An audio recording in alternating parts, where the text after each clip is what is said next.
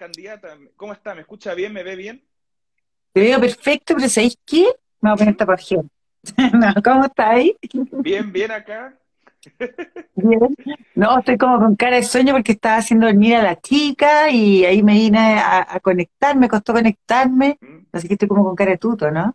Pero bueno. Mm, Un poco, todos yo creo que estamos con un poco cara de tuto hasta ahora. Yo si no fuera por esta luz y el poco maquillaje que me he hecho, estaría peor. Así que Ah, también te ponía un poco de arreglín. sí, sí, no, Mira, viste, ya, me voy a poner un poco de tapajera. Yo soy lo más floja que hay para pintarme, ¿eh? Pero ya, yo- ahí. o sea, yo no soy muy acostumbrado mejor. tampoco a pintarme, pero para estos videos y estas cosas me pongo un rolón acá, como para las Ya, ojeras, perfecto. Sí, y, pues. y- tengo como una base tranqui como para limpiar la cara, ¿cachai? Para emparejar, claro. para emparejar, sí. No, yo ando súper, súper así como deja la mano de Dios, así como que ando bien mala para el maquillajito y como está, me poner un poco rucho también, pues. Ah, ya. ¿No te haya pasado esto? Pucha, me hubieras avisado y lo hubiéramos arreglado juntos antes de iniciar la conversación, en vivo, así, unos, unos tips, Ya, ¿cachai?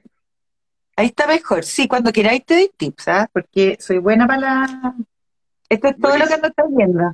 Buenísimo, buenísimo. Oye, las vueltas de la vida, porque mira, me encuentro aquí entrevistándote a ti en calidad de candidata a diputada y, y yo te sigo desde Video Loco. A mí me encantaba Video Loco. ¿Ah, en serio? Sí, es que era un muy buen programa, pues. Muy buen programa. Sí. Sí.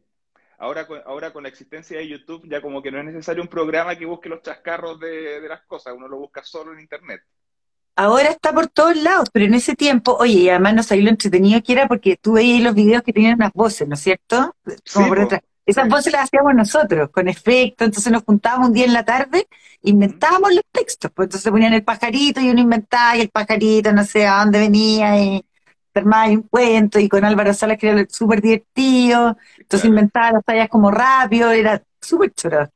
No, Hacer genial. video loco fue una, una gran experiencia. Gran programa, es de mi época que recuerdo con mucho cariño de mi infancia en cuanto a ver televisión, que era como video loco y maravilloso. Yo creo que eran excelentes programas familiares. Excelentes. Sí, bueno, bueno. Bueno, bueno. Pero candidata, vamos a lo que nos convoca y antes de entrar a materia ya como más política y más eh, legislativa, por así decirlo, me entra una, me entra una duda. Eh, tú eres periodista, eres rostro de televisión, has trabajado en televisión muchos años, pero de repente en un momento desapareciste Mm. por mucho tiempo y ahora vuelves a la exposición pública, primero como candidata a alcaldesa de Macul y ahora candidata a diputada por el Distrito 10, que entre otras comunas también contempla a Macul. ¿Qué pasó en ese año, en esos años, que te fuiste de la esfera pública? ¿En qué estabas? Bueno, la verdad es que yo hice una carrera televisiva desde muy chica. Eh, yo vengo de una familia de papás separados. Yo conocí a mi papá siendo grande. Ya a los 30 años lo conocí. Eh, entonces, para la mamá, nosotros fuimos educados con plata de los tíos, ¿caché? Como que todos hacían un poco, yo y mi hermano, fuimos un poco eh, subvencionados, por decirlo de alguna manera, por la familia más cercana de mi mamá. Yo viví muchos años con mi abuela, con mis tíos, y empecé a trabajar súper joven, un poco también para ayudar y para poder eh, estudiar en la universidad. Y partí vendiendo, no sé, pues de repente en tiendas, en, lo, en las épocas de Navidades, ¿cachai? Cuando estaba de vacaciones, enero, febrero. Y de repente me agarró alguien, me dijo, oye, quería hacer promociones, pucha, pagar mucho mejor haciendo promociones, de ir a promociones a los comerciales, de los comerciales concursos de belleza y de los concursos de belleza a la televisión. Y fue así, pum, muy rápido. Y me fue muy bien desde muy chica, o sea, era lejos la mejor que le iba, desde los compañeros de la universidad, o sea, yo los invitaba a todos porque de verdad, mía, imagínate, tenía una súper pega a los 19 años, entonces de verdad que era, claro, súper bien. Ayudar en mi casa, o sea, para mí fue en movilidad también, la televisión me permitió todo eso, además de ser un- un- una pega entretenida, que me dejaba el tiempo para poder estudiar también. Yo estudié arquitectura al principio, Ah, me cambié como el tercer año a periodismo, eh, que fue la carrera que elegí porque me gustó la televisión y, y caché que me iba a quedar en ese ambiente y quería especializarme, estar preparada. Caché que un poco como siempre he enfrentado mi vida, tratando de prepararme lo mejor posible. Pero después me casé, tuve varios hijos y seguí creciendo en televisión a la par que iba siendo mamá, pero en algún momento estaba con los tres niños súper chicos y haciendo el matinal del Canal 13, que era en ese minuto el programa más importante que había en el canal, y, me- y no pude con todo, la verdad. El Ujú. salir de la casa temprano con los niños chicos, tenía en ese minuto en pareja con una persona a la que eh, le molestaba un poco esta cuestión de que de, de, tanta exposición, de tanto trabajo, entonces empecé a retroceder un poco y, no me dio el tiempo para todo y opté, hice otras cosas, seguí trabajando en televisión pero de forma esporádica, ya no como un rostro televisivo de forma constante. Y así fue por varios años hasta que me separé y volví de nuevo a la televisión, volví a hacer parándula, era la pega que había en ese minuto, que yo la encontraba macabra. Yo la encontraba en ese cupé, claro, todos esos programas, yo la encontraba, no me gustaba, no era lo que yo estaba acostumbrada a hacer, pero había que trabajar rápido y posicionarse ya no era lo mismo que antes que estaba súper bien posicionado, había que empezar de nuevo. ¿Cachai? O sea, si bien no era desde cero, igual era de un 0,5, o sea, había que empezar de nuevo. Y, partí en paneles, no como animadora, partí en paneles y, y, haciendo la publicidad de las cosas. Fue, fueron épocas súper duras porque esa semana fue conflictiva entonces los programas que estaba, como que el otro salía en la prensa diciendo cosas, me bajaban de los programas, fue súper complicado. Los tres niños... sí, pues, los tres niños chicos, mucho ataque, para mí fue súper complicado como mujer enfrentar ese momento, porque tenía muchas cosas que sostener emocionalmente a mi familia, y por otro lado tenía que mantener también económicamente que las cosas siguieran funcionando, y estaba siendo atacada por todos lados, ¿cachai? O sea, y contratando abogados, yendo a tribunales y cosas que yo no, no tenía idea ni que existían en mi vida. Ahora, son las grandes causas que hoy día me movilizan también desde la sociedad civil a participar en el lado público, así que hoy día entiendo un poco como que se me cierra el círculo en muchas partes y, por eso te cuento esta historia porque te vas a dar cuenta de por qué todo converge finalmente en el servicio social. Eh, me dediqué durante varios años más a, trabajar en, estuve en SQP, estuve en varios programas y eh, quise tener una cuarto, un cuarto hijo con otro, en otro matrimonio, otra pareja nueva. Eh, pero quería parirla eh, sin anestesia, quería amamantarla el tiempo que fuera necesario, quería dedicarme.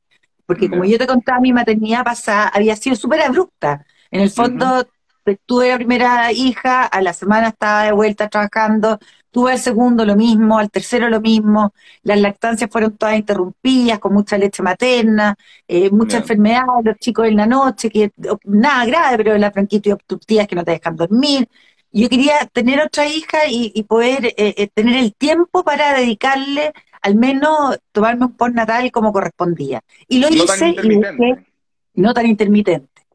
Y, lo hice, lo realicé y en eso agradezco también a, mi marido de, ese momento, porque me separé también, que, que me, apañó en esto, ¿cachai? Y me dijo que ya, y resolvimos los temas como lo íbamos a hacer. Eh, me quedé esperando a la Laurita, que tiene seis años ahora, que es la que estaba haciendo dormir. Y, y, lo hice así, pues le di papa cuatro años, la porté un montón de tiempo, y desde ahí para adelante la televisión empezó a ser eh, un, aún más picoteada, digamos, porque hasta cuando volví a trabajar eh, fue seguido, fue SQP, fue después Secreto a Voces, fueron varios programas seguidos, hasta que tomó esta nueva intermitencia debido, o sea, siempre he tomado intermitencia debido a la maternidad, y he estado pololeando con la televisión. Yo, sigo, yo digo que soy una humilde obrera del espectáculo, que he estado un poco en, esta intermitencia de ir y volver y que he tenido la suerte de poder hacerlo también, ¿cachai? Poder reinventarme. Eh, y en estos periodos en los que no he estado en pantalla he estado haciendo otras cosas, he estado estudiando o pintando o emprendiendo, en fin, un montón de, otras cosas que me rodean que, me han llevado a a conectarme con mujeres emprendedoras, con mujeres de etapa crianza, en fin. Sí, a, eso quiero llegar, pero antes preguntarte, tú ahora vas de candidata como independiente, cupo Evópoli. ¿Por qué Evópoli? Si bien no firmaste la militancia del partido, fue el partido que te dio el espacio. ¿Por qué aceptaste el espacio de ellos y quizás no otro partido, me imagino, del pacto de la centro derecha? Mm, bueno, Evópoli es un partido joven, es un partido con ideas nuevas, en el que hay bastante diversidad, en el que es más centro, que, que, o sea, está más tirado para el centro que, que, que una derecha de repente tan extrema, y yo creo que hoy día el país, o al menos yo lo que percibo y lo que creo, mis convicciones, van mucho más puestas en el centro, o sea, creo que los extremos son los que nos han tenido perjudicados el último tiempo y creo que hoy día la gente ya no está respondiendo a eso tampoco, o sea, yo no soy de extremos, creo que ya está, ya hemos visto que la ultraderecha no ha funcionado en el mundo, así como la ultraizquierda tampoco. Entonces, vamos a seguir probando las mismas cosas y sabemos que eso no funciona. O sea, Eh, yo creo que el centro y Evópolis me ofrecen una posibilidad de estar en un lugar en el que me siento cómoda, porque, a ver, porque yo me defino básicamente una persona de derecha porque creo en el libre mercado. Ahora, creo en un mercado competitivo, pero también colaborativo, que es lo que no tiene la, la, extrema derecha, y de que sea libre, y que de verdad sea libre mercado, o sea, que no esté, no estén coluidos los grandes, que no sean solo los grandes, al revés, creo que hay que potenciar a los, a los emprendedores. El otro día leí un reportaje en la tercera maravilloso, no sé si lo viste el sábado, que salían todos los salían como 15 o 20 emprendedores jóvenes eh, que han logrado éxito y que han tenido startups que son las que dan más trabajo, ah, que son las que dan más movilidad social, ¿cachai? Yo creo que ahí tiene que ir el fomento. Y efectivamente estos cabros jóvenes decían que la diferencia entre ser empresario y ser emprendedor es que el emprendedor está mucho más conectado con lo que tiene que ver eh, con el medio ambiente, con el generar impacto a nivel social, eh, con generar cambios a niveles culturales, o sea, tiene más que solo una empresa que rinde dinero o que tiene ganancias. Entonces, en ese sentido, me ha acercado mucho a lo que es el centro y Evópolis me, da, me, genera un lugar cómodo con el cual asociarme, porque somos socios en este, en este paso. Ir sin partido es algo tremendamente complejo, yo ni siquiera lo he intentado. Eh, y, me parece que es una buena mezcla, o sea, el, mantener tu independencia, pero ir con un cupo un partido que te apoya. Yo además soy mujer, soy jefa de hogar, eh, créeme que las repeticiones en esta cuestión, la gente dice hoy que los políticos o los candidatos, que como que tienen de plata, es súper sacrificado ser candidato. Lo encuentro increíblemente lindo, de verdad. O sea, de las mejores experiencias de mi vida. ¿cómo, ha sido, cómo ha sido tu, tu, tu, cercanía a la política? Porque, como ya dije, esta es tu segunda candidatura en poco tiempo. O sea, dentro de este semestre estás con otra candidatura. ¿Cómo ha sido enfrentarte a la gente, a tus eventuales votantes, por ejemplo, como Safka Polak candidata. Mm. Bueno, tiene, bueno y tiene, tiene de todo un poco, porque en verdad em, hay prejuicios siempre, pero eso nos mm. pasa a todos. Yo no es que me esté quejando de eso tampoco, pero evidentemente necesito conversar un rato para que la gente vea que eh, hay algo más que solo el querer ser por querer ser. Hay, hay algo que me mueve desde lo más profundo a, a, seguir adelante en la carrera pública y social, y lo voy a seguir haciendo. Si no salgo diputada, buscaré otra manera de seguir colaborando porque el servicio público me gusta. O sea, como te decía, de las mejores experiencias de mi vida fue el haber sido candidata a alcaldesa por Macul, todo lo que aprendí durante esos meses. Y no solamente yo en, en, mi persona individual, sino que el equipo que logré generar, liderar, el poder eh, generar un proyecto alrededor de, de, ideas, poder concretarlas, eh, como proyecto y bajarla y poder conversar con la gente y saber y confiar en que hay algo que uno puede hacer por el resto, es, eh, y, el, estar también conectado con las diferentes realidades, porque hoy día también se dice que hay poco de, conexión entre las autoridades. que, hay, que hay lejanía hay lejanía, como que la temperatura no la estamos tomando bien, en fin. Pero claro que es difícil, porque en los mismos barrios tú ves que la gente se conecta cada vez menos. Yo vengo hace años hablando de la importancia de las comunidades, sobre todo en las crianzas. La violencia nace en la soledad de la mujer. Los abusos nacen en la soledad de las personas. Tú has visto que hay mucha gente que se refugia en la religión en forma obsesiva, en la política en forma obsesiva, o en diferentes grupos en los que vamos buscando como iguales, ¿cachai? En momentos de alta vulnerabilidad. Entonces nos volvemos presa también de sistemas en los que perdemos un poco, un poco, perdemos nuestra autonomía, nuestra independencia, nuestra capacidad de conectarnos. Interesante ese, interesante ese punto, interesante ese punto. Y he visto también que te has desarrollado en distintas como organizaciones o fundaciones en pro, por ejemplo, de la crianza. Si yo te, tuviera que preguntar, eh, tanto también como desde tu punto de rostro televisivo, pero también ahora como candidata y en terreno, ¿cuáles serían tus principales banderas de lucha para, para el debate legislativo? Ahí, sí, sí, sí, se, pegó un poquito. No, lo que te preguntaba era, eh, con lo que has percibido de la gente en campañas, con lo que conociste también el contacto con la gente como rostro de televisión, ahora en este debate, en esta carrera legislativa a la, a la Cámara, ¿cuáles serían tus mm. principales banderas de lucha para el debate legislativo? Bueno, hay varias cosas que me interesan. Por ejemplo, yo creo que hoy día estamos con una pirámide invertida en la sociedad, en la que el, ser humano, el individuo, está puesto por debajo del mercado y del Estado. Está por debajo, está como obedeciendo a lo que dice el mercado y obedeciendo a lo que dice el Estado. Yo creo que el Estado tanto como el mercado, tienen que estar al servicio del ser humano. Nosotros tenemos que ser capaces de lograr nuestra autorrealización. De repente se dice o se habla de términos como, eh, se habla de la riqueza, de, de poder de que la riqueza se, se, se, se, expanda, por decirlo de alguna manera. Yo creo que nosotros tenemos que tener la oportunidad de generar riqueza. Todos debemos tener oportunidades de poder generar riqueza y de poder, digo riqueza, tómalo como recurso, eh, tómalo como trabajo, oportunidades, en fin, de generar movimiento. Yo creo en eso, creo que el, el ser humano eh, merece ser un ser humano autónomo, libre, que tome decisiones por sí mismo. Creo que tenemos que escucharnos, creo que los políticos tienen que preguntar, mucho más que llegar con soluciones, hoy día hay que preguntar porque yo no puedo conocer todas las realidades que voy a interpretar, así como nadie conoce efectivamente todas mis necesidades o todas mis vivencias desde el punto de vista que yo los veo absolutamente únicos.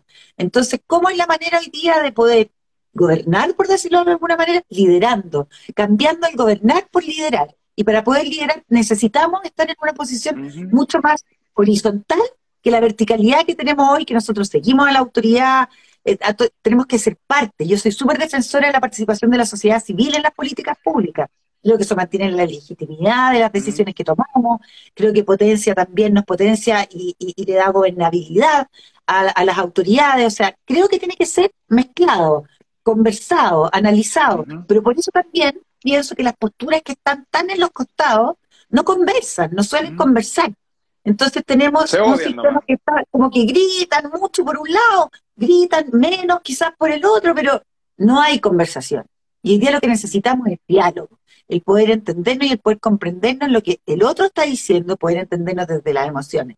Básicamente, yo estoy súper comprometida con las mujeres, con la mujer emprendedora, con la mamá, con la mujer que tiene que dejar de trabajar para poder dedicarse al cuidado ya sea de sus hijos, de sus padres. O sea, yo recorrí Macul completo y no es la única comuna que conozco porque de repente hay gente revesa que te dice, ay, ella nunca salió de... Yo no me estoy moviendo al lugar donde vivo, ¿cachai? Porque eso es lo que yo entendí con el estallido social. Que lo que nos llamaba era a movernos, a dejar de reclamar en la casa, decir, oh, este país oh, estos políticos, oh, estas personas, bueno, ¿y yo qué hago al respecto? Y, claro, ¿y uno qué hace para poder cambiar algo? Exacto. Bueno, yo estoy aquí porque creo y tengo la convicción de que todos nos tenemos que movilizar y yo estoy dispuesta a eso. Aunque me tiren huevo, tomate, que no me ha pasado, pero, pero puede ser, digamos, que te digan facha, qué sé yo, porque de, bueno, yo no soy muy tan, tan de esto, así que tampoco es como para que me digan facha, pero, pero te dicen cosas, ¿cachai? Te dicen nombres que, mm, no sé, te vas encasillando, hay gente que dice, oh, es que la política que es tan ruda, que para qué te vaya a meter en un lugar tan oscuro. Bueno, ¿y cómo se iluminan los lugares? ¿Cómo surgen los cambios? ¿Desde dónde surgen? Tiene que haber una renovación, tiene que haber gente nueva, tienen que haber pensamientos nuevos, pero básicamente yo te diría que mis grandes puntos son eh, tratar de llevar toda la ayuda posible a las mujeres. Creo que hoy día el nivel de violencia que se ejerce sobre la mujer, tangible e intangible, es enorme. Los pagos de las pensiones de alimentos, los hombres que no pagan las pensiones de alimentos, violentos los papitos, corazón. Está lleno de papitos corazón. Y no tenemos un Estado ni tribunales eficientes con respecto a ese tema. Por mm. ejemplo, ¿hay algún sistema que regule las visitas que los padres hacen a sus hijos? No, pues, no hay. Entonces el papá deja de ver a los niños y no le pasa nada. Y no pasa nada. Y esa mamá que tiene que cargar, o que tiene que llevar, más que cargar, tiene que llevar la emocionalidad completa de su hijo, la crianza completa de su hijo, y tiene que además trabajar y además tiene que estar, entonces, ¿cómo vamos? La cosa tiene que ser repartida, tiene que ser equilibrada, tenemos que tener oportunidades similares. Hay, el porcentaje de mujeres hoy día que está en búsqueda de trabajo, de una oportunidad laboral, y que no lo puede hacer por labores domésticas, es súper alto. Entonces, bueno, esas son mis banderitas de lucha. La principal causa de la diferencia salarial que existe actualmente, no solo en Chile, sino que en el mundo en cuanto al sueldo de los hombres y las mujeres, tiene que ver con la maternidad. Hay un momento en la vida de las mujeres que cuando están trabajando y pueden estar trabajando en un estupendo trabajo, pero se retiran para poder ser madre, prenatal y postnatal, luego tienen que reinsertarse en el mercado laboral y comienzan desde muy bajo y la, y la línea para subir es muy, muy difícil, mientras que el hombre siempre se va a mantener en una altura y una forma de crecimiento mucho más rápida. Desde tu visión, tu experiencia y desde tu campaña claramente, ¿cómo podrías solucionar algo de eso? ¿Qué propondrías? ¿Cómo lo es? Bueno, hay varias cosas que hoy día están en discusión, sobre todo en materia de emprendimiento y apoyar a las mujeres emprendedoras. De hecho, ahora, por ejemplo, cuando se repartieron los, los no me acuerdo cuál bono fue, no es el último IFE, pero de los primeros bonos que hubo cuando que se le entregara a la mujer, porque si no lo cobra el hombre. Oye, tantas cosas que pensar. Por ejemplo, los hijos víctimas de, de, femicidio. ¿Qué pasa con esos niños que perdieron a su madre y que su padre está preso por haber cometido un acto. Y que, más, encima fue asesinada la madre por el padre, que es muy frecuente. O sea, ¿cachai? El padre mató a la madre. El padre está preso, la madre está muerta. ¿Y quién se queda con la, con la, con los fondos de la AFP, por ejemplo, de la mujer que murió? Se queda el marido, po. ¿Cachai? O sea, hay tantas cosas que regular desde eso hasta el apoyo a las emprendedoras. Y esto no tiene que ver con la cantidad, ojalá hubiera cada vez más concursos, más maneras de poder eh, eh, ayudar en la parte también que es formación, porque nosotros también nos quedamos atrás en la formación por lo mismo, por el tema de la crianza y el cuidado. Entonces, en la formación hay que meterse, hay que apoyar a las mujeres y hacer del Estado un ente facilitador del emprendimiento, sobre todo femenino. Una mujer que tiene un emprendimiento de empanadas, ponte tú, Olvídate lo que le cuesta sacar la resolución sanitaria para poder vender esas empanadas, además de todos los trámites que se exigen, y van una y otra vez, y le piden 20 papeles, y después cuando llegan con los 20 papeles le dicen que eran 22, compadre. Claro, que, faltó, que, faltó, uno, que falta ante notario, y que el notario estaba muerto, no sé. Exacto.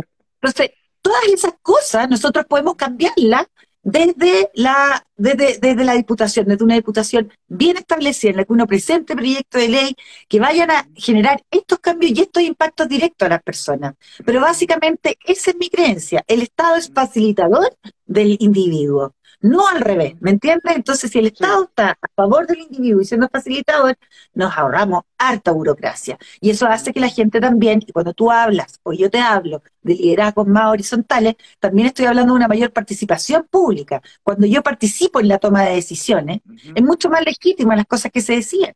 Por lo tanto, las cosas que van pasando en mi mundo, de las que yo también soy parte, me hacen responsable también de eso. Es como con los hijos. Uno les da responsabilidades, les da atribuciones, y ellos tienen atribuciones. Pero eso es una conversación que tiene que ser constante y que va evolucionando según la edad, según el tiempo, según la responsabilidad que tenga o no tenga el hijo, en fin, ¿cachai? Eso se va moderando en el largo del tiempo.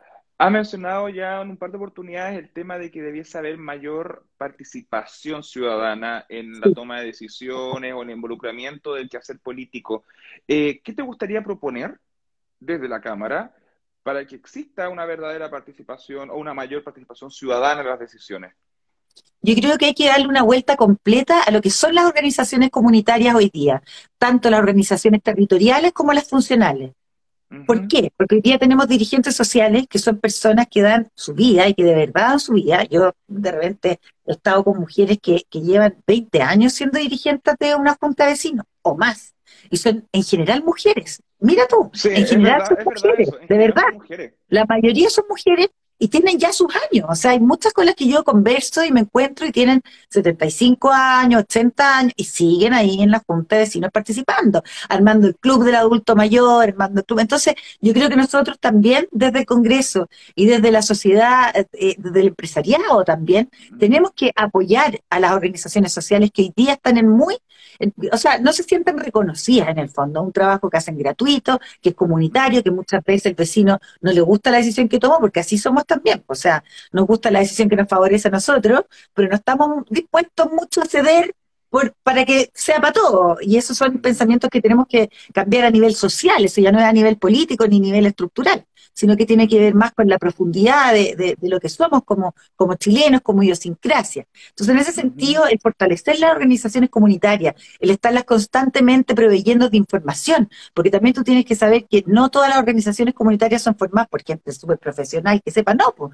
Llegan, llegan al cargo y no saben cómo hacer la pega. Entonces, que haya eh, algún tipo de formación que nos pueda instruir a ellos en cómo se lleva a cabo una labor como esta, que es primordial porque es el primer eslabón que tengo yo como ciudadano para que lo que me ocurra a mí llegue a las autoridades, ¿no es cierto?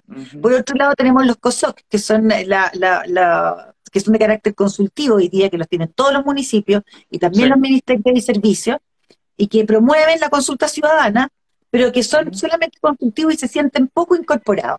Yo he visto, por ejemplo, municipios que son gigantes, en los que el COSOC se siente realmente parte, porque el alcalde los cita, las cuatro sesiones que tienen obligatorias al año, pero además de esas cuatro sesiones obligatorias, ellos se sienten que los llaman más que esas cuatro veces, que consideran lo que ellos proponen, porque en definitiva, ¿qué son los COSOC? Eh, son consultas ciudadanas. O sea, tienen que ser diversos, tienen que ser pluralistas, tiene que haber eh, una equidad de género, tiene que estar más o menos compensado. Y para la autoridad, una instancia. después a veces pasan como encuestas y a veces no los pescan. Ahí se pegó un ratito. Vamos a retomar contacto. Ahí se, ahí se retomó contacto. Sí, a, veces, a, veces pasa con los COSOC que son como encuestas y que no son consideradas, como que ya opinen y, y no son como vinculantes, por así decirlo. Claro, es que no son vinculantes, pero la autoridad, y eso es por eso digo que he visto diferencia, o sea, hay municipios o hay ministerios en los que el COSOC se siente súper parte, y otros los que dicen, oye, de verdad, el alcalde no nos cita, el COSOC se desarma, van con mucho entusiasmo. Ahora, ¿Qué pasa, por ejemplo, con los derechos laborales o con la protección que tienen que tener los miembros del COSOC o de las organizaciones comunitarias? Porque incurren en gastos para poder trasladarse, para ir a los consejos, qué pasa si hay un accidente en el camino. O sea, todas esas cosas hay que darle una vuelta, hay que valorizarla y hay que ver cómo resolverla. Porque la sociedad civil hoy día es tremendamente importante para los cambios que vienen. Si no estamos conectados y trabajando en conjunto con la sociedad civil, los cambios que vengan van a ser más profundos y nos van a sacudir más fuerte todavía. Tenemos que lograr esa conversación, que sea un diálogo ameno entre las autoridades y la sociedad Al menos así pienso yo. ¿Confías que hay condiciones para el diálogo en Chile ahora? Yo creo que sí, yo creo que es lo que la mayoría de la gente quiere. Lo que pasa es que hay mucho ruido.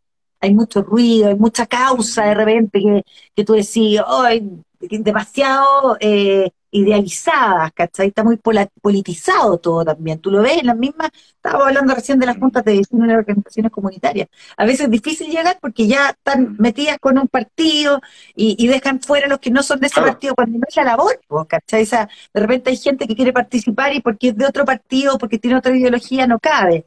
No, no, yo creo que hay más gente hoy día con ganas de que las cosas funcionen, de que exista el diálogo, de poder avanzar. Creo que hay mucha más gente que tiene ganas de compartir, que tiene ganas de colaborar en vez de competir con el de al lado. Yo cuando leo un reportaje en la tercera, que es primera plana, con 12 caras nuevas de cabros bajo 40 años que tienen su startup y que están ahí dándole con todo y que están conectados con hacer un bien a los demás. Y todos esos cabros, no es que uno diga, ay, que porque ahora le, viste que les ha dado, que vienen todos del verbo divino, vienen de nosotros, de lo mismo donde vengas, lo importante es que de donde vengas, tú vienes con la capacidad de entregarle al otro y de poder realmente eh, visibilizar ciertas cosas que pueden ser experiencias tuyas, así como tener la capacidad de escuchar y interpretar lo que la sociedad civil quiere decirte a ti como líder, más que como autoridad, ¿cachai? Como líder que lo que hace es escuchar, es comprender y de ahí ir y, sacar estas ideologías que son las que nos tienen atormentados. Yo creo que hoy día de verdad, con la gente que yo converso y por los lugares donde yo me muevo,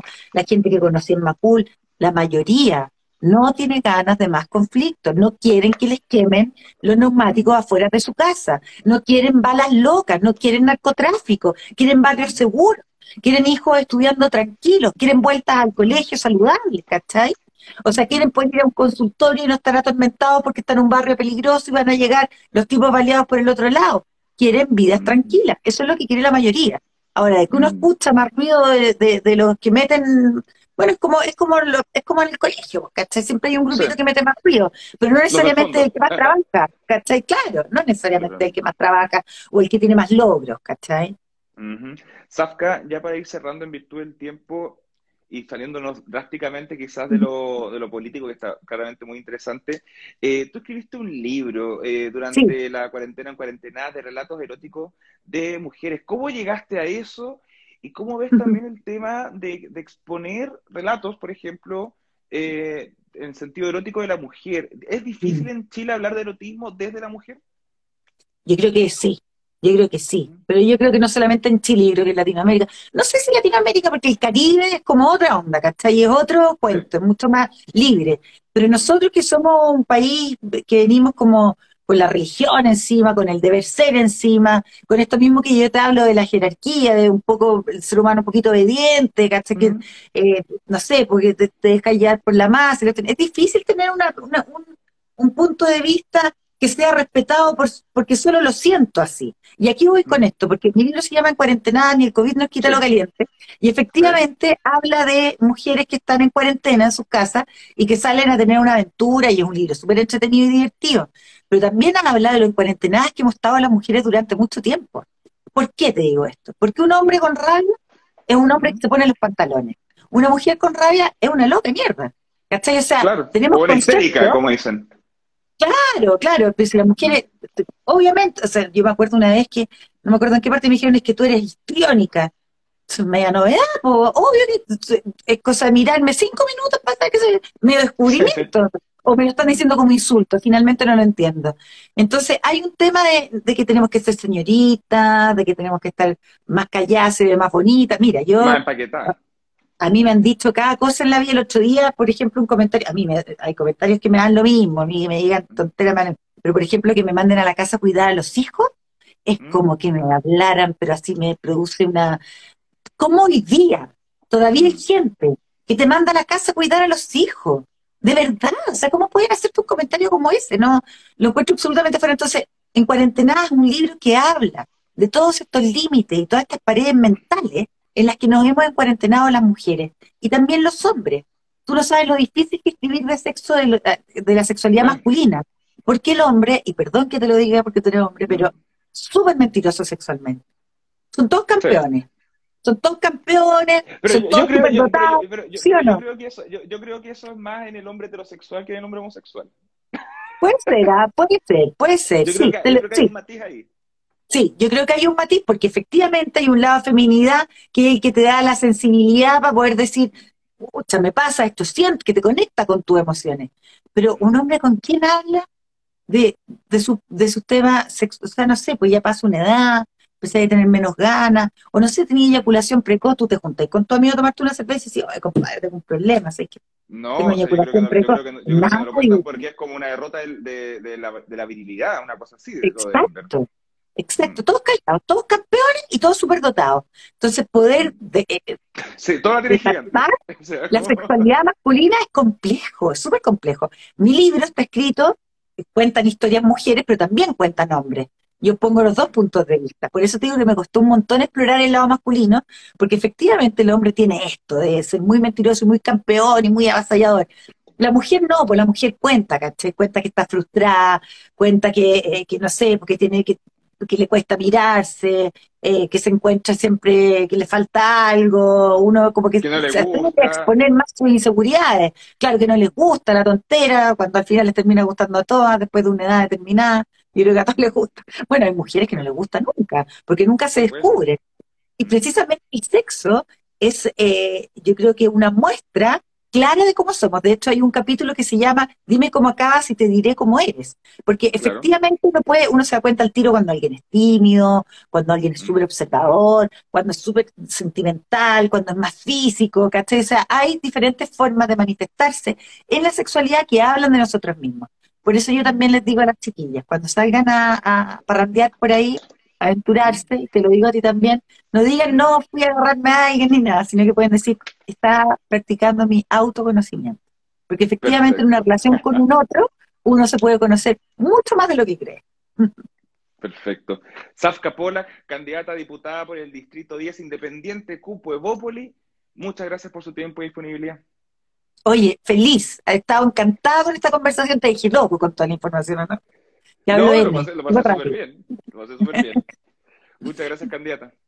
Gracias a ti también. Esperemos vernos pronto. Chao, chao. Besitos. Chao a todos. Que estén bien.